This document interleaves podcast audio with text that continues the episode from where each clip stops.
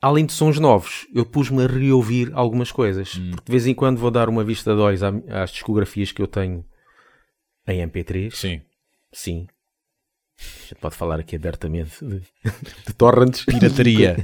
Ah, e então às vezes vou reouvir ou discografias que eu, que eu tenho gravado para ver se ainda gosto, ou então reouvir daquelas bandas que eu apaguei por completo há, algum tempo, há algum tempo atrás e deixa cá ver se eu. Lá está, Certo. se o palato mudou. Exatamente. E então, pus-me a ouvir. Primeiro, Unleash the Archers, porque falámos no podcast anterior Uhum. que tu falaste do último álbum, eh, que estava bom. A primeira vez gostei mais ou menos de Unleash the Archers, mas depois tinha muito metalcore lá pelo meio, no meio do power metal, não gostei, e depois gostei, e depois apaguei a discografia toda outra vez.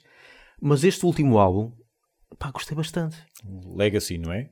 Acho É que isso, é. eu- E depois fui ouvir, reouvir mais. Pronto, agora como gostei deste, vamos ouvir para trás a ver se eu. Exatamente. Não, não vai lá, não Pois. entra mesmo Ok. mas o último é muito bom.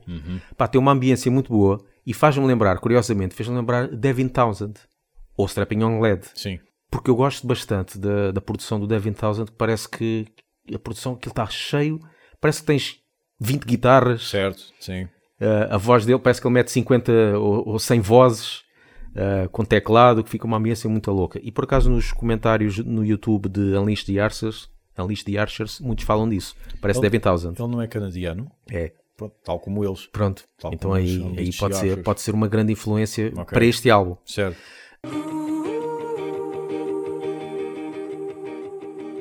Este episódio é exclusivo para patronos. Se quiseres ouvir o episódio na íntegra, vai a patreon.com/lafbanging e ser nosso patrono.